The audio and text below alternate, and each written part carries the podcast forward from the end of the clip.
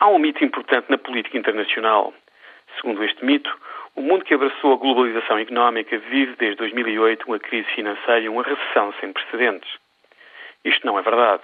A crise é real, mas basta olhar para os números e para a geografia para perceber que a área mais atingida é a Europa e os Estados Unidos.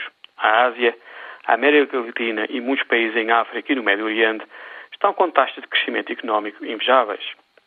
Os dois lados do Atlântico estão a reagir de formas muito diferentes à explosão das suas dívidas externas e déficits orçamentais. Nos Estados Unidos, a administração Obama defende que é importante continuar a estimular a economia americana. Dito por outras palavras, mais déficit orçamental. Do lado cá do Atlântico, a maioria dos governos não quer ou já não pode seguir este caminho. Ou seja, o que vamos ter é mais austeridade.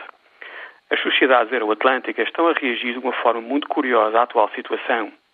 Do lado lá do Atlântico, há imensa gente furiosa com Barack Obama. Para estas pessoas, os déficits orçamentais e a dívida pública americana põem em causa o futuro do país. Na Europa, curiosamente, passa-se exatamente o oposto. As pessoas estão na rua furiosas com a austeridade dos governos. Para estas pessoas, o que põe em causa o futuro dos seus países é a austeridade. Quem é que tem razão no meio de toda esta fúria política?